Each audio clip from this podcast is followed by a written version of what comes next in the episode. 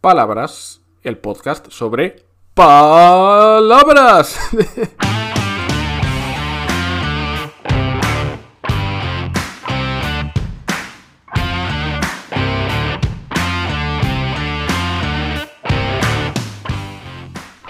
Hola, hola, soy Borja Odriozola y estás escuchando Palabras, el podcast sobre palabras. Y en el episodio de hoy vamos a hablar de una palabra en particular, la palabra llama. Pero antes recuerda que puedes enviarme tu palabra favorita a este podcast para que hable de ella, porque este programa va a tener 100.000 episodios en total y si no me dices qué palabra te gusta, pues igual tienes que esperar unos 400 años para poder escucharla aquí. Envíamela al enlace de la descripción de este episodio. Y ahora sí, vamos con llama. ¿Qué es exactamente una llama? Pues la Real Academia dice que una llama es una masa gaseosa en combustión que se eleva de los cuerpos que arden y despide luz de varios colores. ¿Tú has entendido algo? Yo tampoco. Así que olvídate de lo que te acabo de decir y recuerda que una llama es fuego, ¿vale? La llama es la parte visible del fuego. Que a lo mejor hay algún científico escuchando este episodio y dice, no, no, una llama no es eso. Bueno, pues si tienes alguna corrección, ya sabes cómo puedes enviarla a este programa. Aquí lo que nos importa es que cuando hablamos de llama nos estamos refiriendo a ese fuego, a la parte que vemos arder.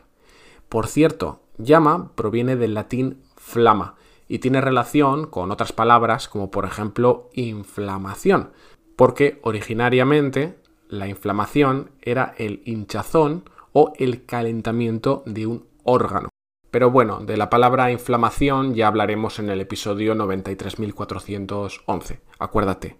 Hoy estamos con llama. Y una llama también puede ser un animal de la familia de los camélidos, es decir, un familiar de los dromedarios, de los camellos, ya sabes. Y este animal pues vive en la zona de los Andes, tiene el cuello muy largo y bastante mal humor.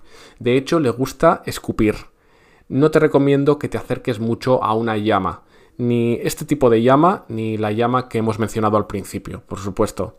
Y por último, llama, la palabra llama también puede ser una conjugación del verbo llamar, ¿sí? Como él llama por teléfono. Y ahora que conoces estos tres usos de la palabra llama, te propongo un ejercicio.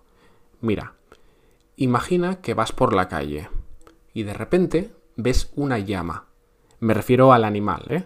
Ves una llama y este animal tiene un teléfono. Pip, pup, pip, pup. Lo marca. Podrías decir que la llama llama, ¿verdad? Pero si además este animal está llamando a su hermano, puedes decir que la llama llama a una llama.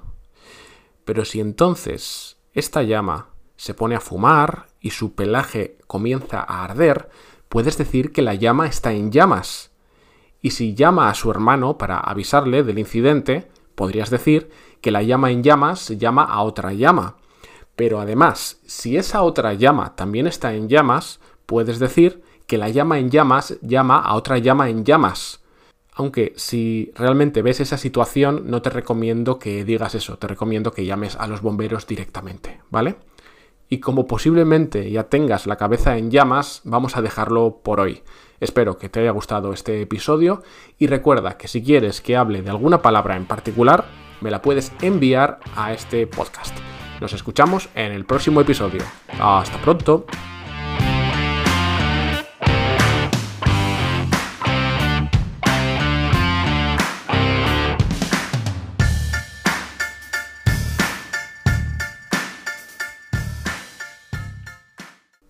¿Sigues por aquí? Bueno, pues te voy a contar un chiste malo.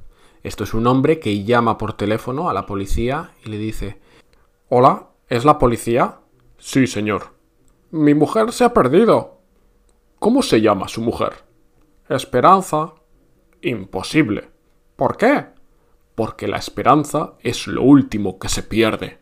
Ey, al menos te he avisado de que era malo. Venga, hasta el próximo episodio.